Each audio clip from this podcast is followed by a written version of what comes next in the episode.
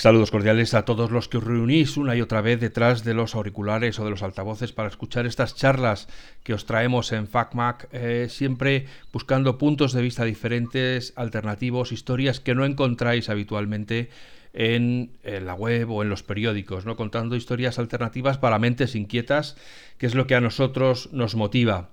Hoy además tenemos una visita muy especial eh, de una persona que nos va a hablar de conceptos que desde luego no salen en una conversación en un café en el bar, sino que hay que adentrarse un poco en adelantarse a lo que viene para poder manejar estos conceptos. Vamos a hablar hoy con José Luis Cordeiro, doctor, ingeniero, licenciado por el MIT, por el eh, Instituto Tecnológico de Massachusetts, y nos viene a hablar de toda esta visión del mundo de la ciencia, de los nuevos mundos y de las nuevas ciencias. Entonces le voy a saludar y empezamos a hablar rápidamente con él porque hay muchas cosas que contar y el tiempo está apretado.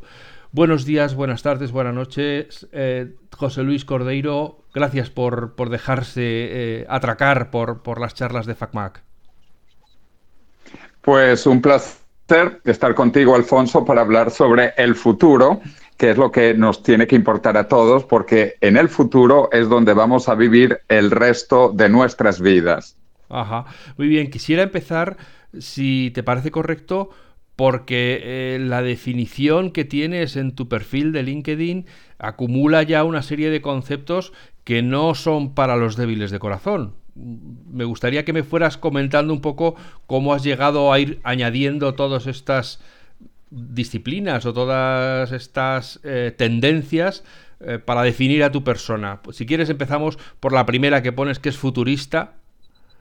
explícanos qué. Sí, bueno. Eh, sí, yo soy yo soy ingeniero del Instituto Tecnológico de Massachusetts y pues los ingenieros nos gusta crear, construir cosas y eso me ha llevado a las visiones de futuro y las construcciones de escenarios y de posibilidades a largo plazo. Entonces, los futuristas o prospectivistas somos personas que nos dedicamos a ver hacia dónde va la humanidad en diferentes áreas y específicamente pues yo en el tema tecnológico, que es lo que me fascina. Ajá. Además, lógicamente, me imagino que va acompañado, si uno es futurista, necesariamente tiene que ser visionario porque tiene que imaginar cosas que aún no existen. Correcto. Y de hecho, por eso también es importante la ciencia ficción.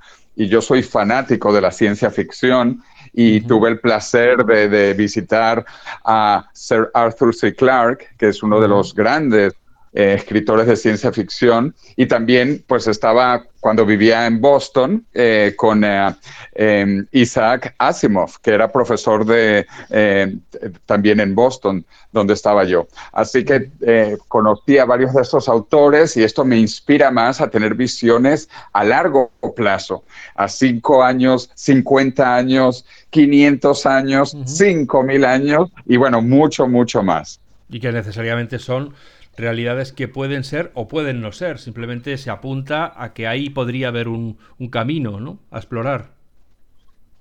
Claro, por eso también eh, los futuristas o prospectivistas hablamos de diferentes escenarios, diferentes posibilidades y ver cuáles son las mejores para tratar de realizarlas y considerar cuáles son las peores para evitarlas. Ya. Y otra, otra de las palabras que tienes en, tu perfil para definirte es transhumanista. Cuéntanos, para los que no lo hayan oído nunca, ¿qué es un transhumanista? Bueno, el transhumanismo es una filosofía moderna basada en el humanismo tradicional, agregando ciencia y tecnología. Es decir, si agarramos el humanismo y le ponemos ciencia y tecnología, nos da el transhumanismo, cuyo objetivo es trascender las limitaciones humanas. Eh, los humanos tenemos muchísimas limitaciones, limitaciones físicas, biológicas, lingüísticas, intelectuales, etcétera, etcétera, etcétera. Pero gracias a la ciencia y la tecnología vamos a poder trascender esas limitaciones y avanzar en un mundo eh, incluso más que humano, vamos a pasar de humanos a transhumanos y a posthumanos, humanos eh, aumentados, humanos con muchísimas más capacidades que las actuales. Esto ya está ocurriendo, la evolución biológica continúa, pero la evolución biológica toma millones de años. Eh, de hecho, los humanos y los chimpancés, por ejemplo, nos separamos biológicamente, se estima como 8 millones de años atrás. Y por un lado surgieron los chimpancés y por otro lado nosotros los humanos. Y también tenemos muchos primos más biológicos, tenemos pues los gorilas, los bonobos, etcétera, etcétera. Entonces, la evolución biológica continúa, pero ahora nosotros tenemos la tecnología para acelerar el proceso evolutivo. Y en vez de tomar millones de años en que aumente nuestro cerebro, por ejemplo, esto lo podemos hacer rápidamente en un futuro muy cercano de un par de décadas. Pero, ¿tiene alguna relación con el superhombre de Nietzsche, de Nietzsche o, no? o es otra cosa? ¿Es simplemente un, un nuevo nivel de hombre en el que se le añaden eh, nuevas potencias a través de la ciencia y de la tecnología? Bueno, diferentes personas como Nietzsche han hablado de cosas relacionadas, sin ninguna duda, pero eh, el transhumanismo es una filosofía más moderna, eh, no tiene que ver con Nietzsche desde ese punto de vista, a pesar de que incluso Dante Alighieri, utilizó en la Divina Comedia la palabra transhumar, eh, diciendo que vamos los humanos a, trascender la condición humana para llegar al cielo.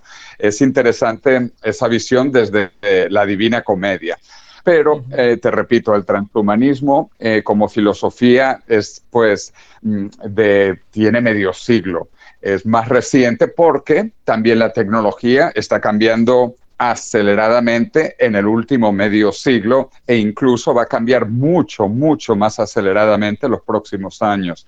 A mí me gusta decir que en las próximas dos décadas vamos a ver más cambios tecnológicos, más avances científicos que en los últimos dos milenios. Y esto es difícil para comprender que, que en tan solo 20 años van a haber más avances que en 2000 años atrás.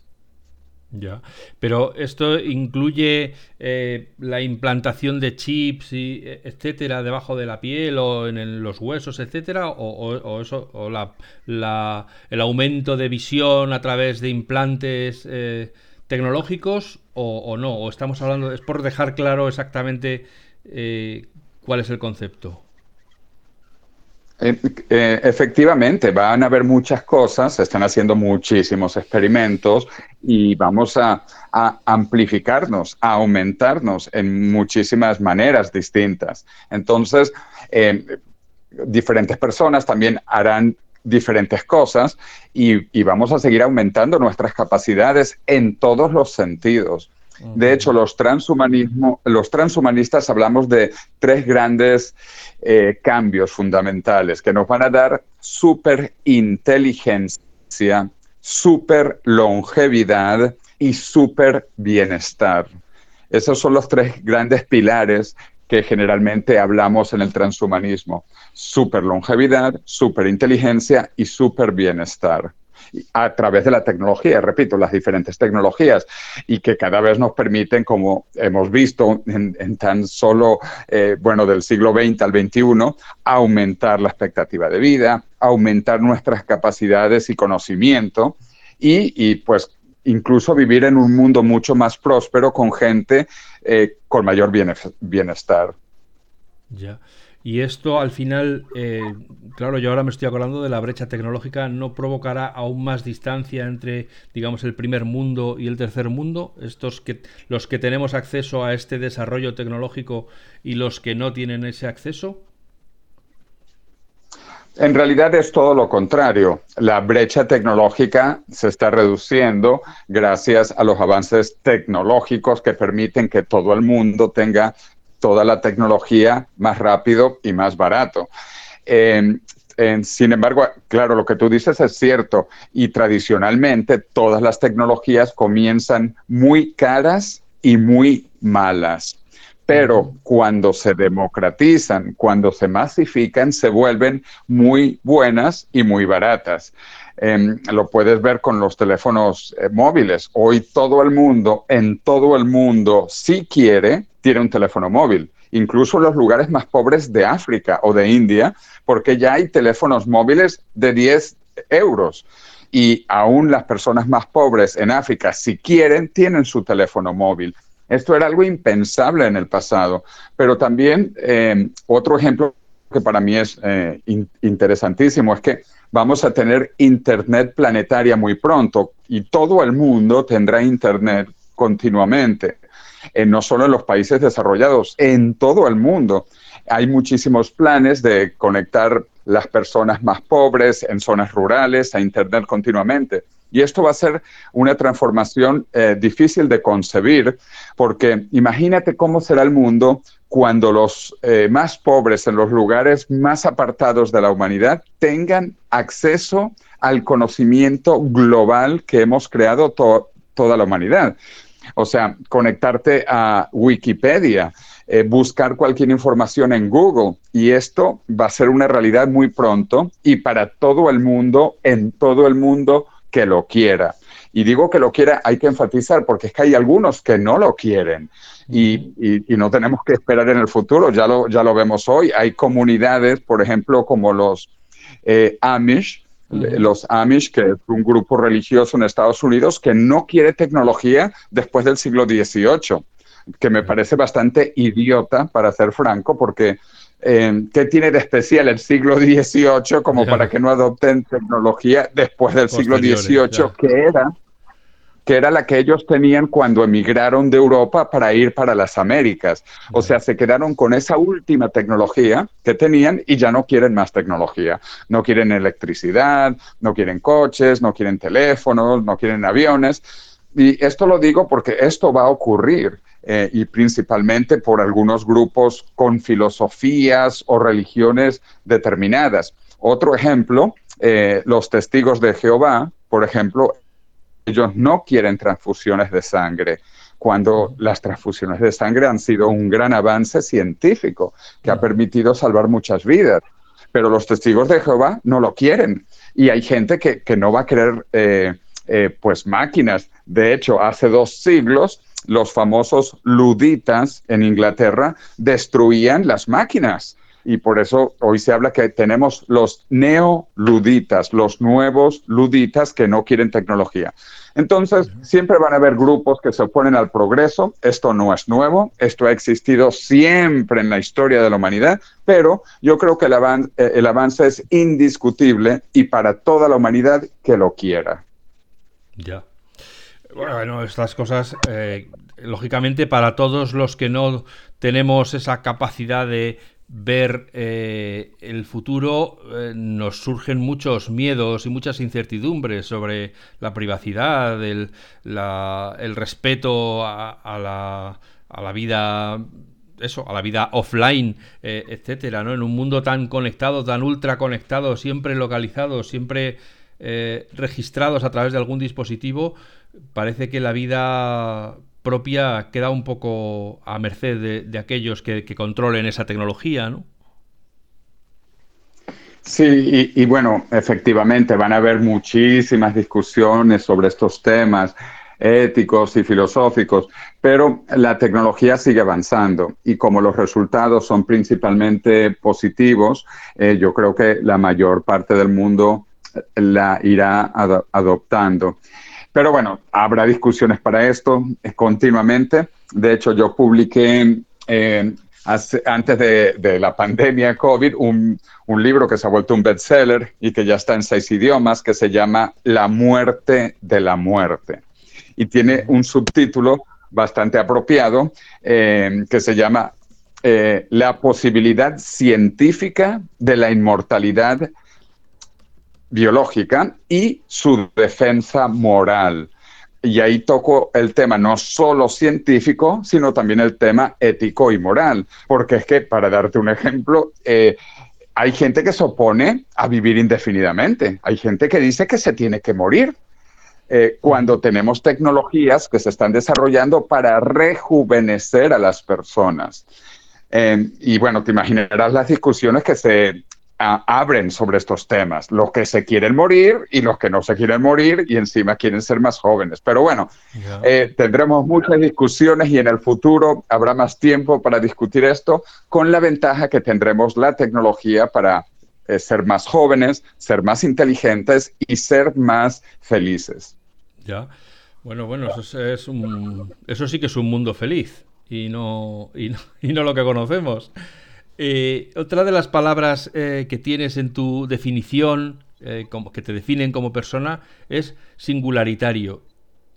Honestamente no lo había oído hasta que no lo he visto escrito en tu, en tu perfil y lo he tenido que buscar. Me gustaría que nos explicaras, porque me imagino que mi caso es homologable a muchos otros oyentes, ¿qué es ser singularitario? En esta ah, filosofía científica del transhumanismo, pues hablamos de los cambios que vienen y uno de ellos, de los más trascendentales, es la singularidad tecnológica, que normalmente definimos como el momento cuando los seres humanos eh, vamos a tener una inteligencia artificial igual a la nuestra. Eh, ese es el momento de la singularidad tecnológica. Eh, cuando esta inteligencia artificial alcanza la inteligencia humana, nosotros pensamos que gran parte de las personas van a amplificar, aumentar su inteligencia con esta inteligencia artificial, porque va a ser superior y uno siempre debería de querer ser más inteligente, aunque hay personas que parecen que no, que dicen que no, que no quieren ser más inteligentes, etcétera, y me parece terrible que no quieran ser más inteligentes. Entonces, y dicen que tienen miedo a la inteligencia artificial cuando yo digo, pero ¿cómo le vas a poder tener miedo a ser más inteligente? A lo que hay que tenerle miedo es a ser más estúpido, no más inteligente. Y por eso yo no le tengo miedo a la inteligencia artificial. A lo que le tengo miedo es a la estupidez humana. Y, eso sí que me da miedo, la estupidez humana. Y de hecho los humanos nacemos básicamente estúpidos y hay unos que se quedan muy estúpidos en vez de querer ser más inteligentes. Pero bueno, para concluir este punto, la singularidad es ese momento que estimamos que va a ocurrir en el año 2045, por poner un número, eh, gracias a los avances tecnológicos y al aumento exponencial de la inteligencia artificial. Em, que ya conocemos muchos diferentes tipos de inteligencias artificiales. Y en los móviles y, los ordenadores tienen muchísimos em, eh, eh, modelos, aplicaciones de inteligencia artificial. Bueno, esto va a continuar, esto que no existía hace 10 años básicamente en, los móviles eh, inteligentes y que vamos, en 10 años, de hecho, vamos a pasar lo que se llama el test de Alan Turing, la prueba de Alan Turing Alan Turing, que fue un científico británico muy famoso de inteligencia artificial, él dijo que llegará el momento y que nosotros también estimamos que es para finales de esta década, cuando ya no vas a saber si estás hablando con un humano de verdad, de carne y hueso, tradicional, o si estás hablando con una máquina, con una inteligencia artificial. Y de hecho, te pregunto, ¿tú sabes si yo soy humano? Eh, no, yo con lo que me estás contando me imagino que vienes del futuro y que estás aquí entre nosotros para enseñarnos hacia dónde hay que ir. Bueno, bueno, te comento que soy humano, tradicional, de carne y hueso, pero yo sí creo... Si, te pinchan sangras, ¿no? Correcto, correcto. Pero que vamos a ser eh, más inteligentes, más longevos y más felices gracias a la ciencia y la tecnología.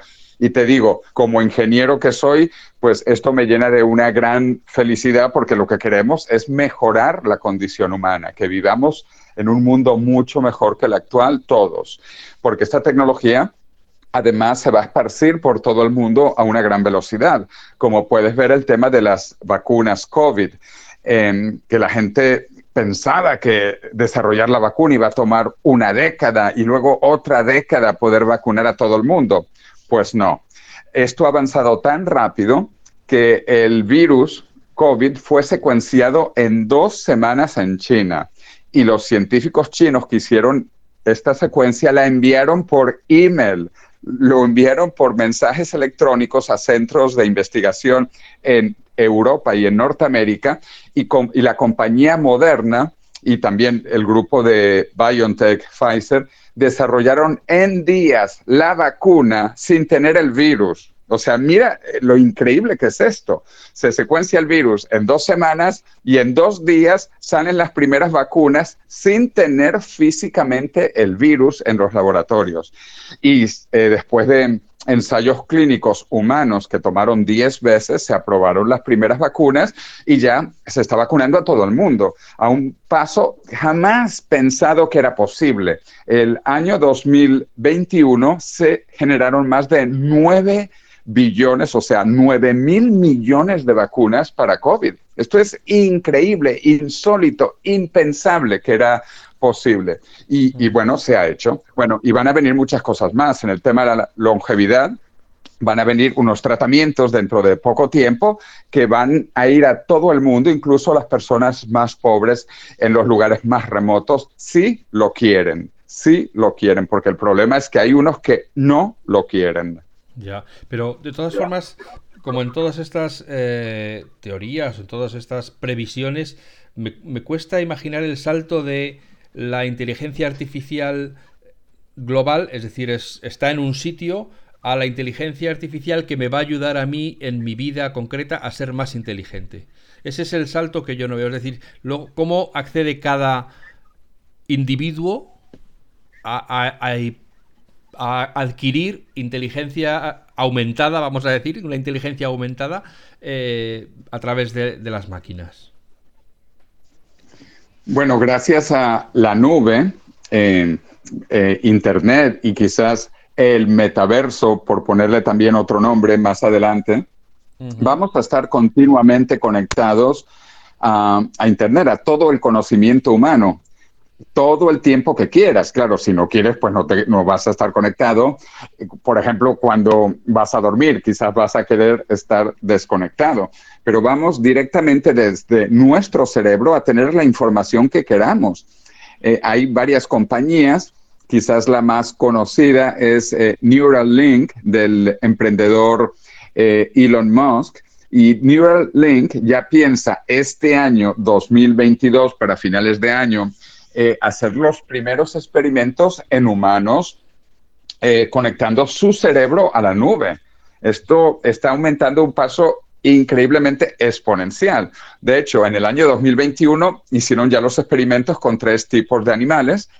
Em, eh, comenzando con los ratones, siempre se suelen hacer primero muchos experimentos con ratones, luego lo hicieron con cerdos y terminaron el año 2021 con experimentos con macacos, con un tipo de simios. Bueno, pues este año 2022 van a hacer los experimentos con humanos. Se van a comenzar con pacientes paralíticos, eh, tetraplégicos, eh, para que puedan comunicarse, escribir, mover eh, miembros robóticos o cibernéticos de su cuerpo y, que tengan eh, pues eh, una mejor vida que estar paralítico. Ya. Bueno, la última palabra que tienes en tu definición de, de persona, de, de, individuo en LinkedIn es inmortalista, aunque ya has adelantado un poco a lo largo de esta charla qué es ser inmortalista, me gustaría que ahora ya lo, dijeras de manera explícita. ¿Qué, quiere decir que tú eres inmortalista? ¿Que defiendes eh, la inmortalidad, que el ser humano jamás muera? Eh, correcto. Aunque para comenzar, y antes de que la gente diga que es imposible, bueno, efectivamente la inmortalidad al 100% es probablemente imposible, porque no sabemos qué va a pasar mañana y mucho menos sabemos qué va a pasar en un millón de años y menos todavía en un billón o mil millones de años en el futuro. Eh, quizás incluso, pues, como hay proyecciones, pues la Tierra desaparecerá, el sistema solar desaparecerá, incluso nuestra galaxia eh, se va a unir con otra galaxia. Bueno, no sabemos qué va a pasar, o sea que eh, la inmortalidad y el infinito son muy, muy grandes, son mucho tiempo. Entonces, la palabra inmortal eh, no es correcta, además de que ha sido secuestrada por la religión. Cuando uno dice inmortalidad ya cae en el dominio religioso. Pero como todo el mundo utiliza la palabra y entiende lo que significa ser inmortal en teoría, que es el hecho de no morir o por lo menos no estar obligado a morir, porque también hay que explicar que la muerte siempre va a estar en la esquina, siempre está al lado, porque los accidentes continúan, los homicidios trágicamente también existen y probablemente van a continuar, y los suicidios. Hay gente que se suicida em, hoy, ayer, mañana, o sea, hasta que podamos hacer la gente más feliz en un mundo con mayor bienestar, pues probablemente los suicidios también eh, continuarán. Pero bueno, todo esto para decir que entonces los inmortalistas como yo creemos en el hecho de que vamos a poder vivir indefinidamente, pero además indefinidamente jóvenes, no indefinidamente viejos, porque nadie quiere ser viejo y menos ser infinitamente viejo, ¿no? Vivir todo el tiempo viejo. Entonces, eh, gracias a los avances tecnológicos, vamos a poder extender indefinidamente la vida joven, la vida saludable de las personas que quieran. Todo esto, de nuevo, lo explico en mi libro, La muerte de la muerte, y explico los avances científicos y también las implicaciones éticas y morales, para que la gente además sepa que no hay nada más ético, no hay nada más moral que ser inmortalista, porque si vemos los derechos humanos, el primer derecho humano es el derecho a la vida. Si no hay vida, no hay ningún otro derecho. Entonces, el derecho a la vida, además no solo para los jóvenes, también para los adultos, para los mayores, para los viejos, y encima, mejor si los podemos rejuvenecer, como va a ocurrir en las próximas dos décadas. Vamos a tener tecnologías de rejuvenecimiento humano. Por eso es que yo digo que no solo yo no pienso morir, porque yo pienso sobrevivir todavía dos o tres décadas cuando tendremos las tecnologías de rejuvenecimiento y por eso no solo no pienso morir, sino que pienso ser más joven en el futuro, más joven. Y esto es lo que se está investigando científicamente y ya sabemos que es posible, que el envejecimiento no solo es controlable, sino que es reversible que mucha gente no lo sabe, pero en el año 2012 el premio Nobel de Medicina se le dio a un científico japonés, Shinya Yamanaka, a quien yo fui personalmente a visitar en la Universidad de Kyoto, en Japón, por descubrir cuatro genes que controlan el envejecimiento en la piel de ratones y que tú puedes jugar con estos genes para acelerar el envejecimiento para paralizar el envejecimiento y mejor para revertir el envejecimiento. Por eso hoy sabemos que el envejecimiento es controlable y es curable. Y nos gusta decir a los inmortalistas que hoy el envejecimiento es una enfermedad más, pero afortunadamente es una enfermedad curable que pensamos curar antes del año 2045. Pero, eh, o sea, aquí estamos vamos a poner casos concretos. Eh, un hígado que está eh, estropeado, ese no se recupera, aunque un hígado sano a lo mejor sí puede mantenerse en perfecto estado, pero lo estropeado puede autorrepararse, por así decirlo, puede revertirse el daño. Claro, y se están haciendo investigaciones. Te voy a dar un caso fascinante en el año 2021, el año pasado, en la revista quizás más prestigiosa de ciencia de Estados Unidos, la revista ah, Nature, Naturaleza, eh, publicó, eh, y además fue el artículo principal, el artículo de la portada, el rejuvenecimiento de los ojos en ratones. Se agarró eh, ratones viejos, ratones básicamente ciegos, que tuvieran como 80 años humanos, por poner un número, ¿no? En años ratoniles son dos años, el equivalente a 80 años humanos, y les devolvieron la vista. A ratones ciegos con ojos de 80 le pusieron ojos de 20 años equivalentes humanos. Y, esto es lo que va a ocurrir con todos los órganos. Vamos a poder tomar órganos viejos y ponerlos jóvenes en el cuerpo eh, nuestro, como se está haciendo ahora con ratones. Te digo, esto se hizo en los ojos de ratones vivos. Se rejuvenecieron de 80 a 20 años equivalentes humanos. Y, y, bueno, esto es un nuevo campo de exploración que se está abriendo desde que se sabe que el envejecimiento es reversible. Me viene a la cabeza ahora el mito de Walt Disney congelado a la espera de que encontraran la cura para su enfermedad.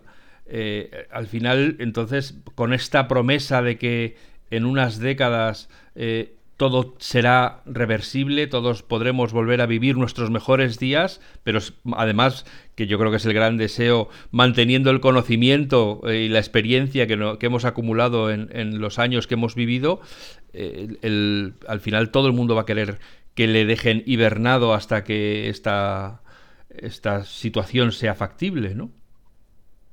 Correcto. De hecho, yo también trabajo en el tema de criónica o criopreservación humana. y incluso yo criopreservé al primer español en la península ibérica en el año 2016. Eh, esto lo, lo, explico en el libro. El capítulo 8 se llama Plan B, la criopreservación. Y ahí explico cómo el plan A es no morir, evidentemente, porque si eh, aguantamos 20, eh, 30 años, vamos a tener las tecnologías para rejuvenecer. Entonces, el plan A es la inmortalidad, pero lamentablemente gente va a morir todavía porque la gente que, que, muere mañana o pasado mañana o en 10 años, pues van a morir porque todavía no tenemos las tecnologías de rejuvenecimiento biológico que esperamos. Entonces, para estas personas tenemos lo que se llama el plan B, que es la criopreservación humana. En el planeta ya hay más de 500 personas criopreservadas, incluso hay tres o cuatro españoles ya, em, y, yo hice la primera criopreservación eh, de un amigo en Aranjuez, eh, cerca de Madrid, y ya hay em, pues más personas también españolas criopreservadas. Esto va a crecer muchísimo, yo estoy convencido, porque se está haciendo un gran centro en Suiza y, pues esto le va a dar mucha publicidad al tema de la criopreservación, porque eh, esto también era imposible, impensable antes, la criopreservación, pero hoy sabemos que no solo es posible, sino que funciona. Y te voy a poner algo que la gente sabe, pero que quizás no, no lo piensa. Ya hay 8 millones de humanos que han estado congelados de pequeñitos a nivel de embrión o de óvulo o de espermatozoides, que son los que han nacido gracias a la fertilización in vitro, que generalmente se hace con óvulos, embriones o espermatozoides criopreservados. Esto demuestra de que tú puedes eh, criopreservar, congelar, en realidad es vitrificar unas células y reanimarlas en el futuro. Eh, también se, han hecho experimentos y se siguen haciendo en diferentes partes del mundo, criopreservando diferentes especies biológicas y no solo los animales enteros, sino también órganos. Hoy se puede criopreservar y reanimar diferentes tipos de células, diferentes tipos de tejidos y diferentes tipos de órganos. Todo esto es para decirte que la criopreservación es real, es científica, aunque lo que es más complicado es el tema de la reanimación en el futuro. Como tú vas a algo que está criopreservado, reanimarlo y si va a funcionar de la misma manera que estaba antes o mejor.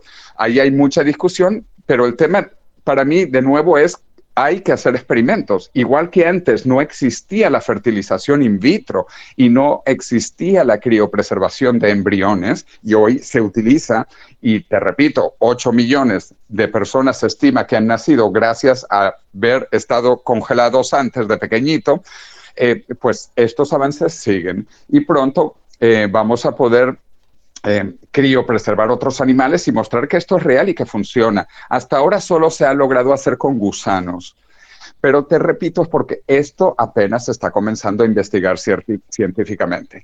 Entonces, el plan B es la criopreservación humana. El primer humano criopreservado fue una persona llamada James Bedford en el año 1967. Y desde entonces ya hay más de 500 personas eh, que están criopreservadas y se está haciendo este centro en Suiza, que es el primero grande en Europa Occidental.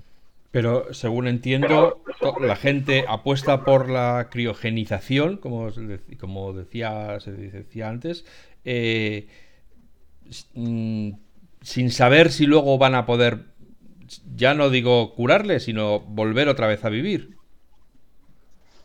Claro, eh, no, se sabe para humanos completos, pero se sabe para células de humanos, para tejidos de humanos y se sabe para gusanos que funciona. Entonces, eh, es porque no lo hemos logrado hacer todavía y los experimentos apenas están comenzando. ¿Comprendes? Esto es igual que eh, si habláramos hace un siglo, pues no se podía ir a la luna. O si hablamos dos siglos atrás, pues no existían teléfonos. Eh, etcétera, etcétera, etcétera. apenas ahora es que se están comenzando a hacer estos, mm, estos experimentos y ya se ha logrado eh, de muchas maneras con diferentes tejidos y células. Entonces, para mí es una cuestión de tiempo y cada vez van a haber más experimentos porque eh, siempre es terrible morir, siempre. Pero ahora es más, más terrible morir porque sabemos que estamos muy cerca de la inmortalidad.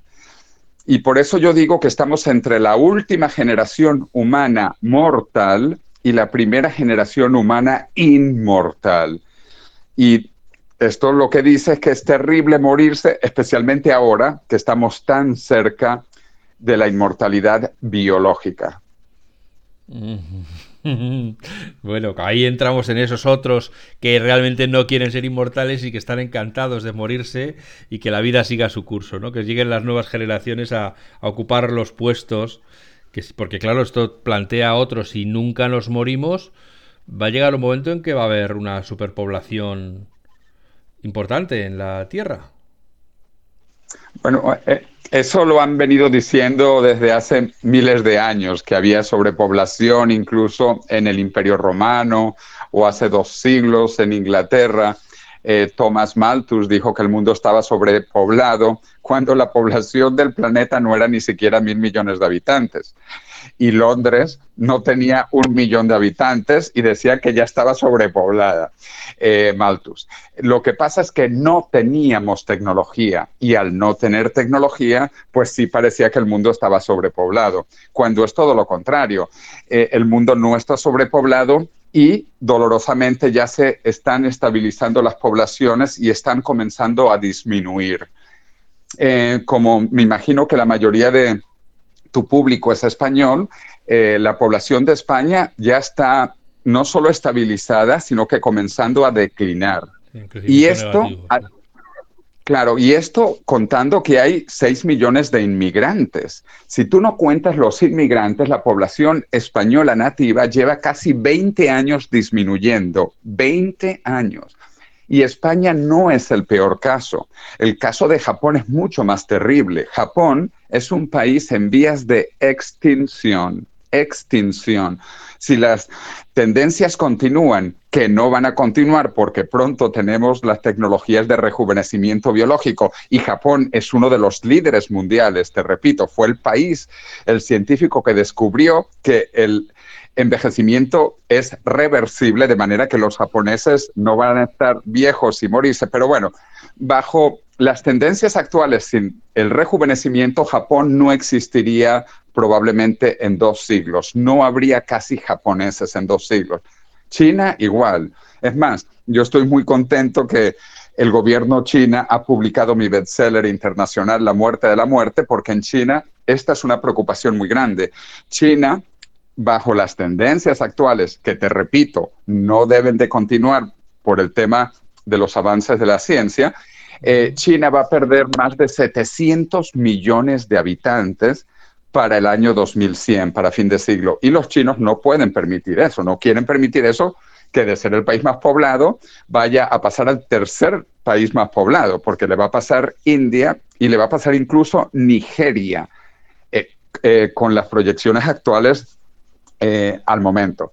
Pero bueno, entonces, eh, lo que quería decirte es que el mundo no está sobrepoblado, excepto si no tenemos tecnología. Claro, si no tuviéramos tecnología, eh, en el mundo de las cavernas de nuestros ancestros o cuando vivíamos en África hace cientos de miles de años, ahí no podríamos tener en ese mundo la población actual de 8 mil millones de habitantes. Eso es correcto. No podríamos, sin tecnología, vivir 8 mil millones de habitantes. Pero otra cosa, que yo no sé por qué la gente tiene miedo a la, gente. Esto, esto a mí me aterra, que hay gente que le tiene miedo a la gente. Cuando el órgano más complejo, la estructura más compleja del universo conocido hasta hoy es el cerebro humano. Si el cerebro es lo más complejo que existe hasta el universo hoy, que conozcamos, pues ¿por qué avanzamos tanto ahora? Pues porque hay más gente, hay más cerebros y la gente no solo viene con una boca para comer y un trasero para excretar, la gente viene con un cerebro y el cerebro es lo más hermoso que existe, el órgano, la estructura más compleja del universo.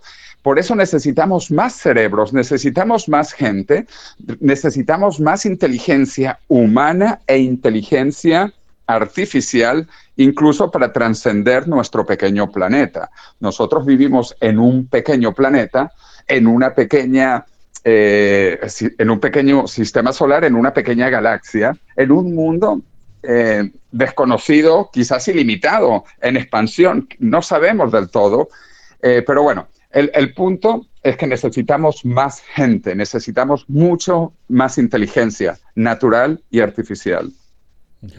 Bueno, esto me lleva al, al tema de vámonos a Marte. O sea, ¿por qué necesitamos ir a Marte, establecer colonias en Marte? Digo, por empezar por algún sitio. Podemos empezar por establecer colonias en la Luna y de ahí pasar a Marte y luego un poquito más lejos. ¿Cuál es el objeto eh, ¿por qué nos apasiona tanto esta, los viajes interestelares? Eh, todas las culturas que sabemos, pues eh, han sido apasionadas del espacio, de la Luna, de Marte, del Sol, de, de todos los otros planetas. Entonces, ahora tenemos la posibilidad real de poder comenzar a colonizar el universo. es más, si hablamos de esto en términos biológicos, eh, los humanos evolucionamos en África, todos somos africanos. Y de África salimos a colonizar el resto del planeta. Entonces, eh, tenemos que tener esto en, cuenta, que nuestros ancestros siempre han, querido colonizar.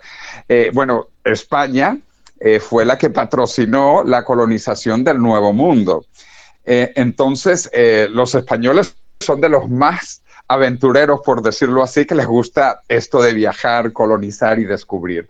Y por eso es interesante que haya estas iniciativas en España, no solo en Estados Unidos o en Japón o en China ahora.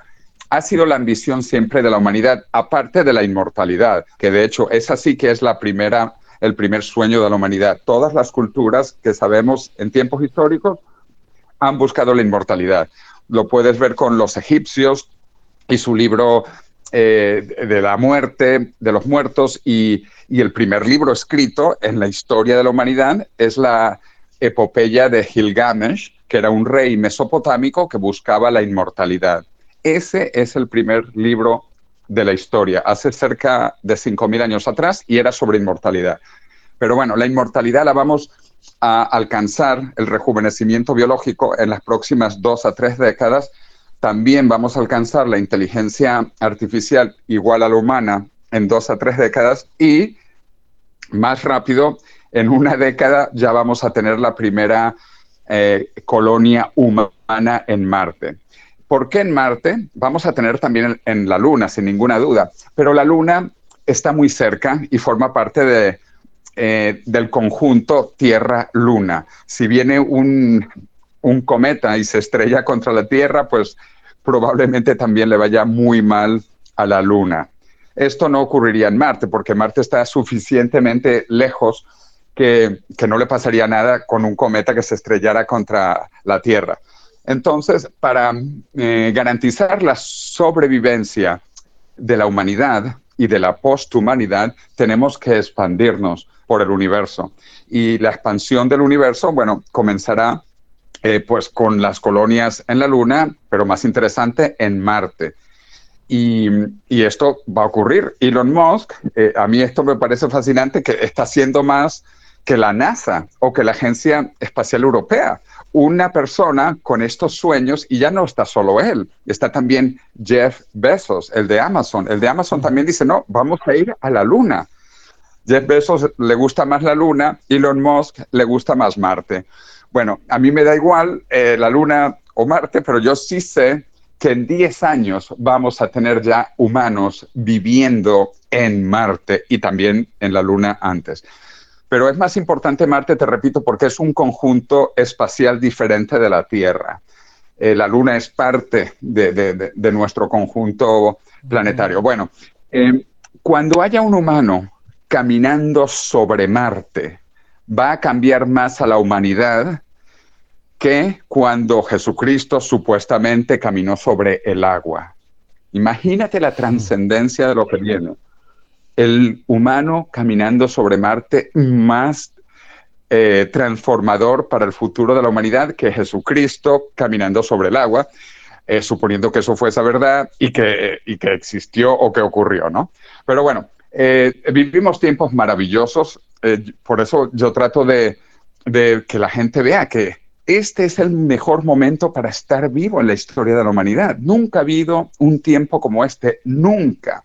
Somos más prósperos, somos más ricos, somos más conocedores del universo hoy que jamás en el pasado. Y sin embargo, no es nada la situación de hoy con lo que viene en los próximos años. Vamos a un mundo mucho mejor, con súper longevidad, con súper inteligencia y con súper bienestar.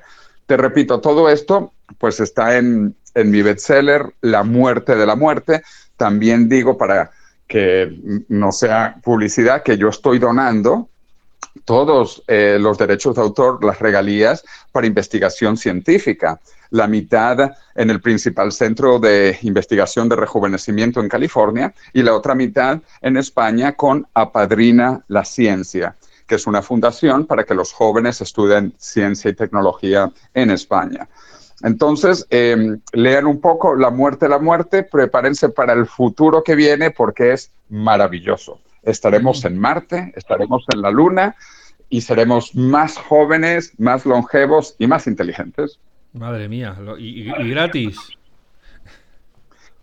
Pues, pues eh, gratis no del todo, pero, pero sí muy barato. De hecho, eh, algo que tampoco la gente entiende, cuando seamos jóvenes, eh, básicamente el nivel económico va a subir y también de los gobiernos porque no vamos a gastar dinero en enfermedades. Hoy el 80% del gasto médico es en los últimos cinco años de vida de la persona. Imagínate tú, estas son cifras terribles, 80% del gasto médico y a pesar de eso, la gente se muere. Si tú estás joven, no vas a tener 80% de gasto médico, ¿me entiendes? Eh, eh, es, muy eh, revolucionario lo que va a pasar y que es difícil de comprender porque estamos acostumbrados a este mundo lineal y local y no vemos el mundo exponencial y global, donde ser joven va a ser lo más económico y rentable para los gobiernos, para los gobiernos, que tú estés joven y que no estés enfermo, eso es bueno para ti y para el gobierno y para la humanidad entera. O sea, casi le interesaría al gobierno incluir las eh, terapias de rejuvenecimiento en la seguridad social, que fueran públicas para así reducir eh, la ocupación hospitalaria. Es correcto, es correcto. Por eso es que, de hecho, esto va a ser gratis a nivel de individuo porque está en el interés de la sociedad, ni siquiera del gobierno, está en el interés de la sociedad que las personas sean jóvenes, que las personas sean saludables y que las personas sean más inteligentes y sean más felices. Entonces, eh, esto va a estar como parte del sistema de seguridad social en el mundo. Además, porque si tú inviertes antes, eh, por decirlo así, eh, no tienes que gastar el dinero después ese 80% del gasto médico y que sí es gasto porque, te repito, al final igual la gente se muere. Después de gastar 80% en, en los últimos cinco años, se muere la gente. O sea, es terrible la situación actual. Mira, yo estoy tan feliz que en el año 2045, cuando veamos atrás y nos acordábamos de lo primitivo que éramos hoy, que dejábamos que la gente muriese. Nos vamos a acordar, te repito, lo primitivo, bárbaros y barbáricos que éramos, que dejábamos que la gente muriera.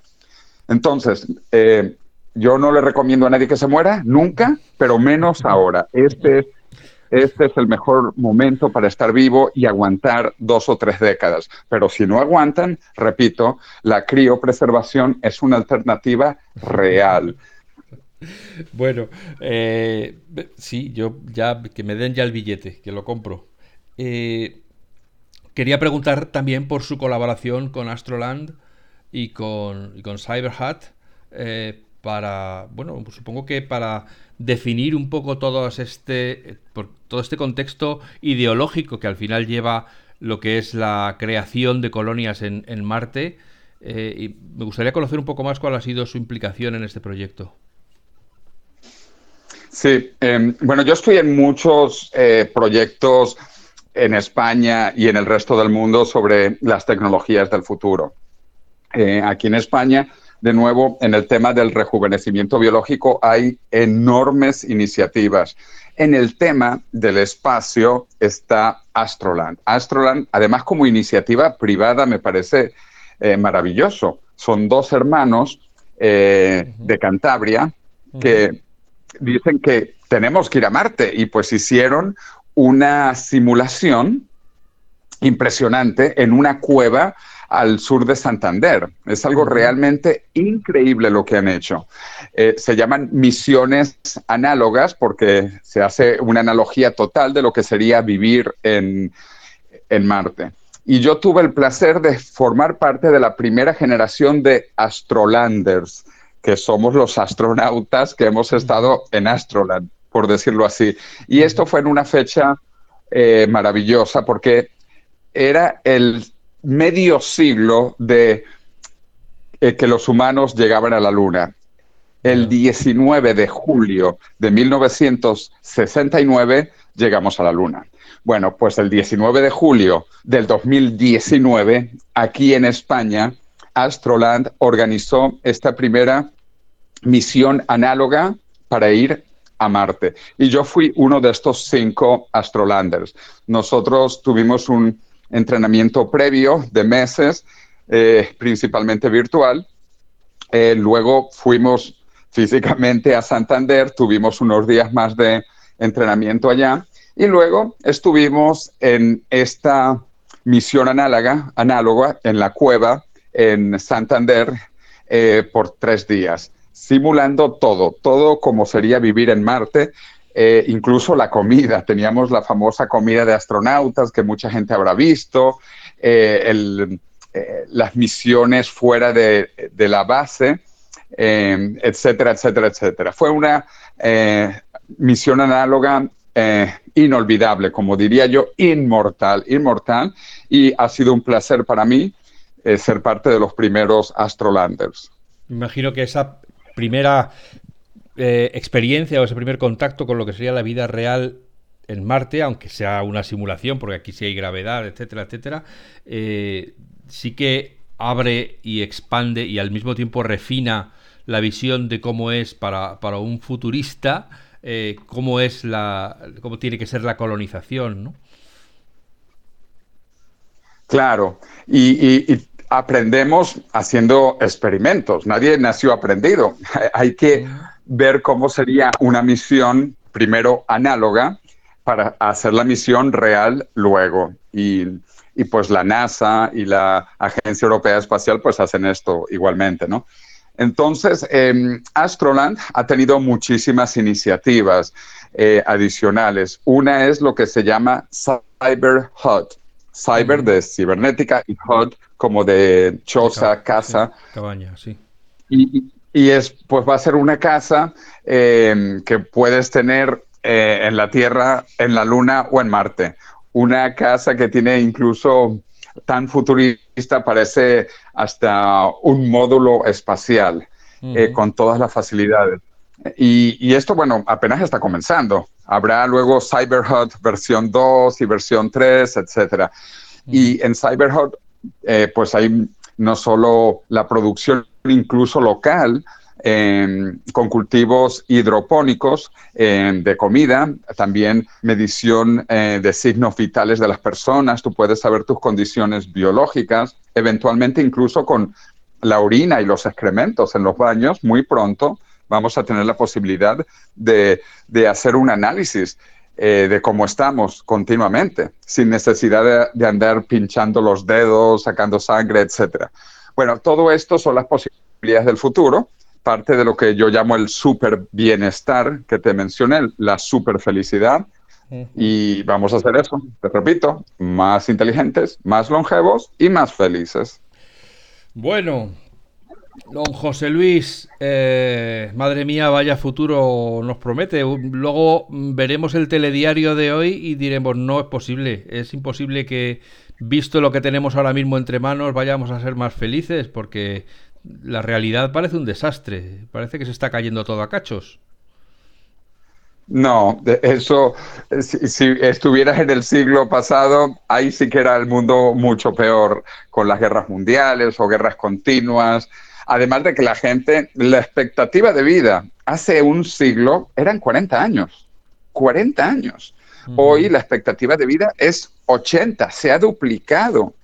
Y en el tiempo del Imperio Romano era apenas 20 años, un poco más de 20 años. Esto no significa que la gente se moría a los 20, no, no, había gente que vivía también 80 años, incluso 100, pero la gente moría principalmente joven principalmente eran niños los que morían y por eso las familias eh, o, las mujeres a veces tenían cinco y diez hijos y más, pues porque se morían casi todos los hijos. Eh, yo no creo que eso eran tiempos felices que una mujer tuviera, bueno, y, el hombre también, ¿no? Que la familia perdiese eh, el 80% de los hijos, que además se muriese a los 30 años y que le faltaban dientes, eh, tenían el dedo roto, eh, tenían piojos en todo el cuerpo, eh, etcétera, etcétera, etcétera. Mira, un rey, hoy el más pobre en una casa, vive mejor que un rey hace dos siglos. Em, para que tú veas la transformación del bienestar hacia un mundo mucho mejor. Y te repito, esto no es nada con lo que viene, viene un mundo mucho mejor todavía. O sea, que no nos dejemos engañar por lo que nos cuentan que es la realidad, que ampliemos la, vista, ¿no? que, abramos el, horizonte y que valoremos en conjunto eh, que la vida que tenemos es mucho mejor de lo que nos quieren hacer creer. Pero claro, claro, incluso esta pandemia, COVID, esto no es nada en términos históricos, no es nada. Eh, la plaga negra mató la tercera parte de los europeos. La tercera parte, o sea, no sé si la gente puede visualizar esto, que se te haya muerto el vecino de la izquierda y el vecino de enfrente, se te morían con, la, con la plaga negra, la peste bubónica que existió. O incluso la gripe española, que ni fue gripe ni fue española, de hace un siglo, se estima que mató entre 50 y quizás 100 millones de personas en un mundo mucho eh, menos poblado. En ese entonces la población de la Tierra no eran 2 mil millones de personas e imagínate si se murieron 100 millones. Es más, murieron más de la pandemia que en la Primera Guerra Mundial. Y más o menos también más en esta pandemia, la gripe española, que repito, no era española ni gripe, murió más gente que en la Segunda Guerra Mundial probablemente. Entonces, eh, dime tú si no vivimos en tiempo mejor.